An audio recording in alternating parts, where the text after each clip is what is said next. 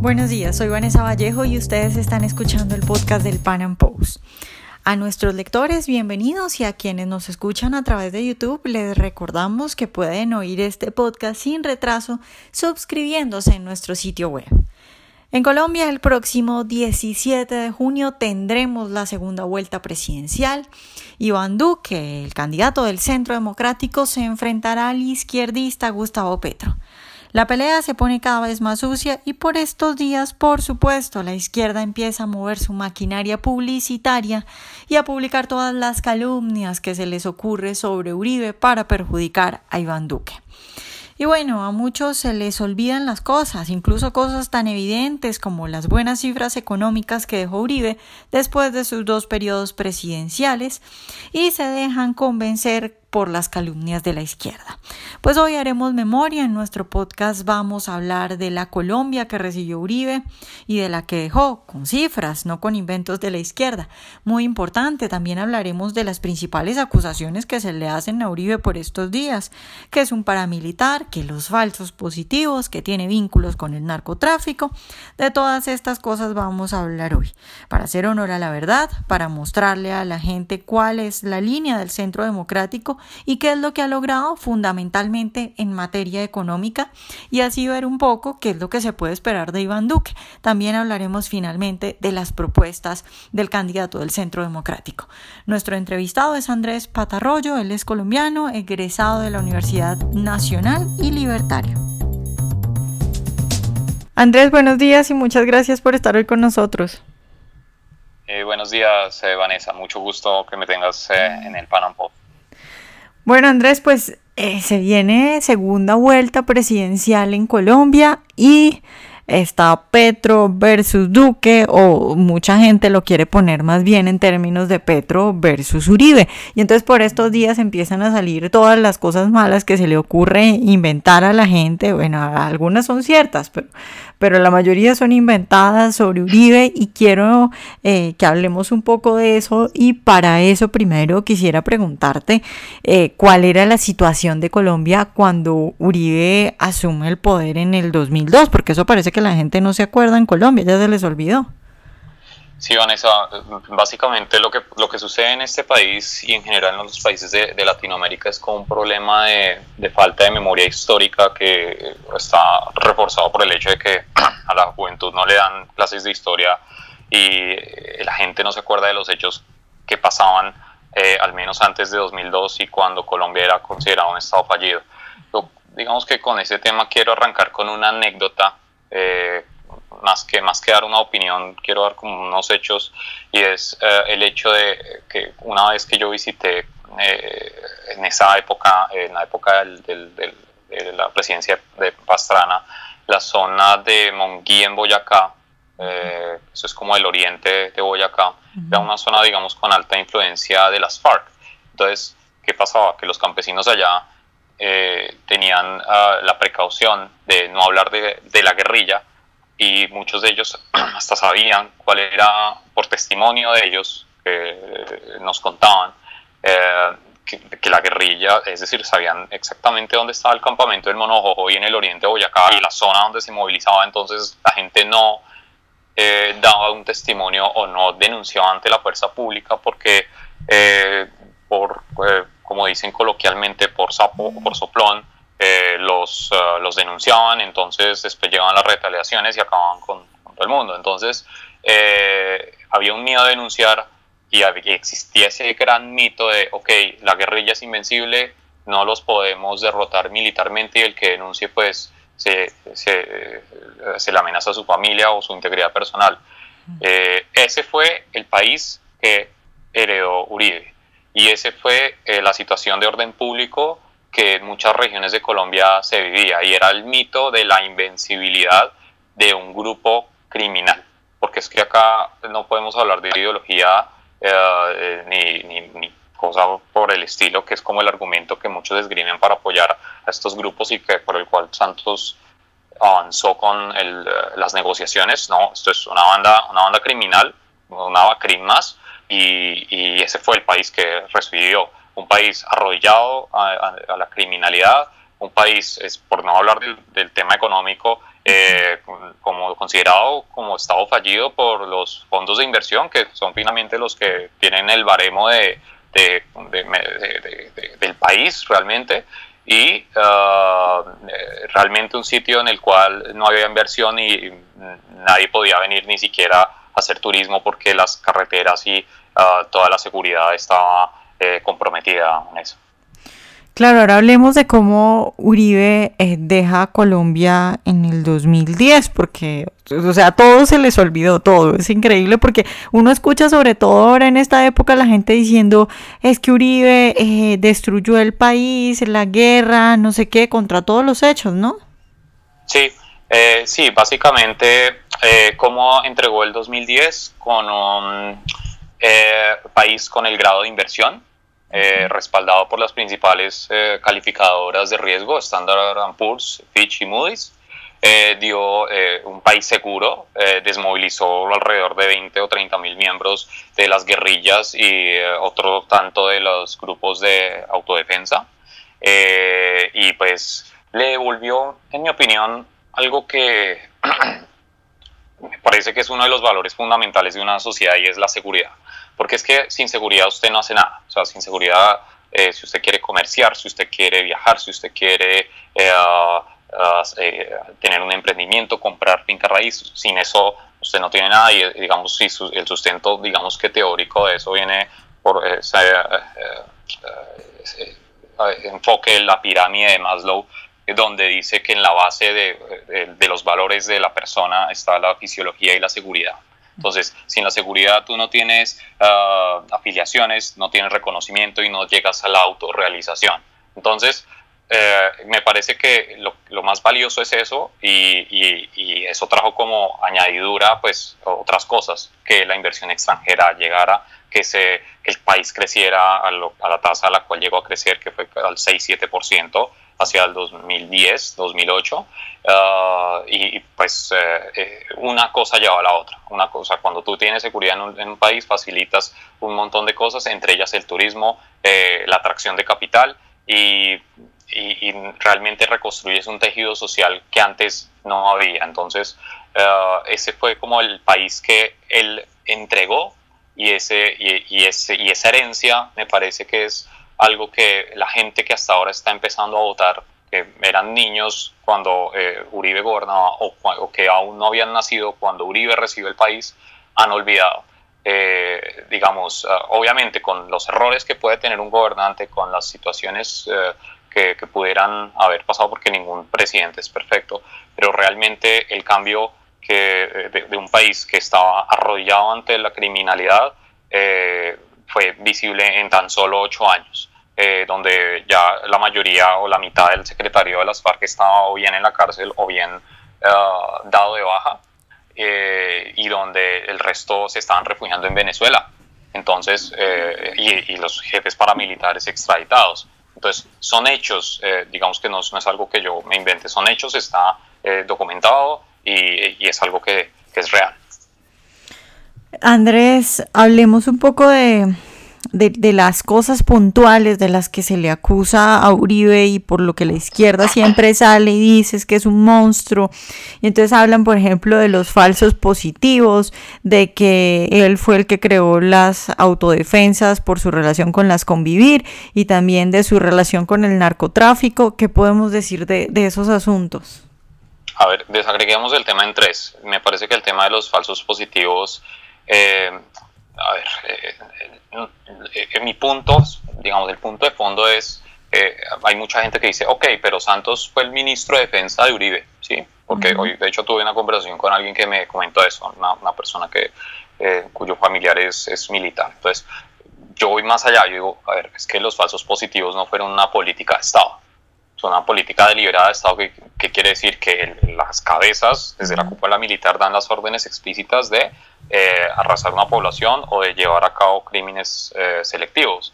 Entonces, eh, se está culpando a toda una institución como por un, crimen, unos crímenes que son muy puntuales y pues obviamente que son repudiables y se tienen que castigar, pero la cúpula militar en muchos casos, o en los casos que, en los cuales estamos hablando, no, no, no, hay pruebas de que ellos hayan dado órdenes directas o del Ministerio de Defensa que lo manejaba Santos o de la presidencia.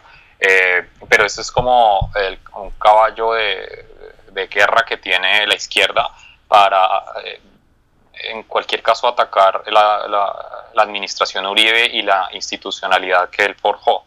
Entonces, eh, me parece que el tema de fondo con los falsos positivos es, no fue una política de Estado, fueron criminales dentro de la institución que fueron eh, que ejecutaron esas operaciones. No se habla de 3.500 falsos positivos como dice la izquierda, son muchísimos menos los casos. Entonces, eh, esa gente fue castigada e incluso el propio Santos eh, removió del cargo a buena parte de unos generales, pero recuerdo son 16 los que salieron del cargo eh, por esos hechos, entonces, y, por, y más por presión internacional que porque realmente esos generales hayan tenido alguna vinculación directa, entonces eh, me parece que hay un, poco de sofismas y cosas que, que se tienen que revisar.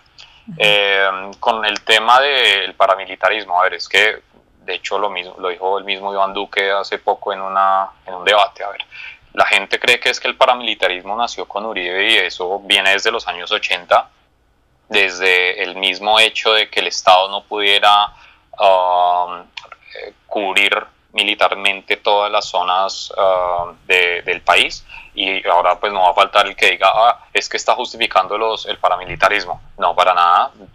De hecho cuando uno le habla a esos justificadores eh, lo primero que uno les pregunta es, venga, pero para usted los paramilitares y las guerrillas son grupos terroristas. Para los paramilitares le dicen que sí, pero para las guerrillas como que lo piensan. Entonces, para ser claros, ¿no? el paramilitarismo catalogado por el Departamento de Estado es un grupo terrorista igual que las FARC, igual que el ELN. Entonces, eh, arrancaron desde los 80 y como decía el propio Duque, ninguno de esos presidentes, ni Belisario, ni Virgilio Barco, ni Gaviria, ni Samper fueron catalogados como ah, eh, validadores o, respaldo de esos grupos de autodefensa eh, cuando esos grupos se extendieron bajo esas administraciones y mucho menos Pastrana, porque en la época de Pastrana, como bien decían, Castaño y Pancuso dan entrevistas por todo lado. Entonces, eh, ahora pretender decir que el que los extraitó eh, es el mismo que pues el, impulsó esa, esa, esa, política me parece por lo menos eh, risible por, el, por los hechos eh, que, que, están eh, en la historia. ¿sí? El tema de las convivir es que fue un decreto de Gaviria, de la presidencia de Gaviria cuando ni siquiera Álvaro Uribe era gobernador y eso se aprobó bajo esa administración. Entonces es, digamos, por lo menos delirante ver que la gente crea que es que Álvaro Uribe fue el que fundó las Convivir. Y como puede pasar en toda organización, pueden haber algunos delincuentes o algún delincuente que se exceda y, pues para eso pues la institucionalidad debe, eh, debe prevalecer y deben haber los controles a, las personas que integran estos grupos.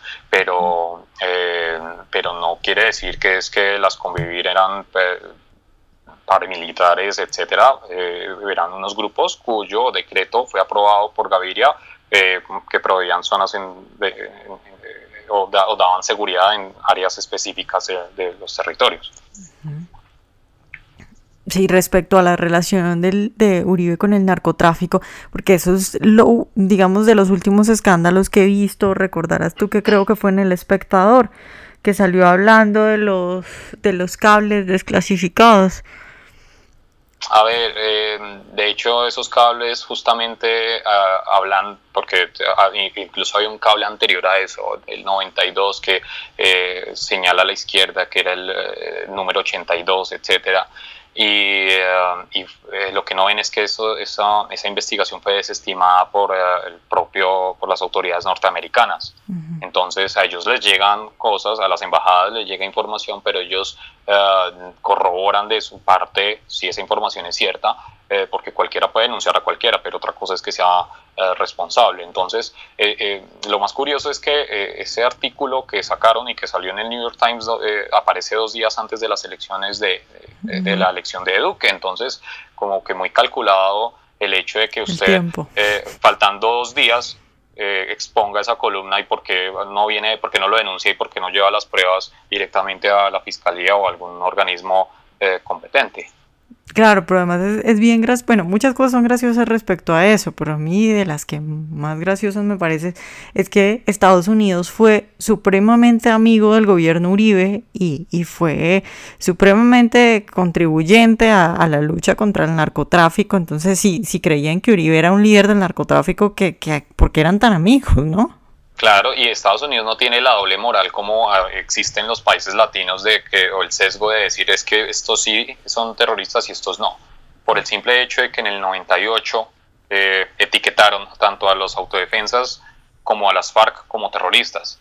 Entonces, si Estados Unidos hubiera percibido el mínimo atisbo de narcotráfico en, la administración de Uribe, eh, simplemente pues, eh, a ver, Noriega, una operación para sacar a este tipo y poner eh, a alguien democrático o, poner alguna eh, eh, o hacer algún o convocar elecciones. Realmente pues me parece que, que Estados Unidos no se anda con, con dobleces ahí. Bueno Andrés pues ya para terminar eh, quisiera que habláramos un poco, de aterrizáramos el tema a Iván Duque, porque Iván Duque tal vez también por lo que ocurrió con Santos, de que Santos eh, pues se le torció a Uribe, eh, ahí, siempre ha habido duda, un manto de duda sobre Iván Duque, también en las bases conservadoras del Centro Democrático, sobre lo que pueda pasar con él. ¿Tú, tú cómo ves a Iván Duque? ¿Qué tan cercano, qué tan alejado lo ves de, de Uribe o de la política de Uribe?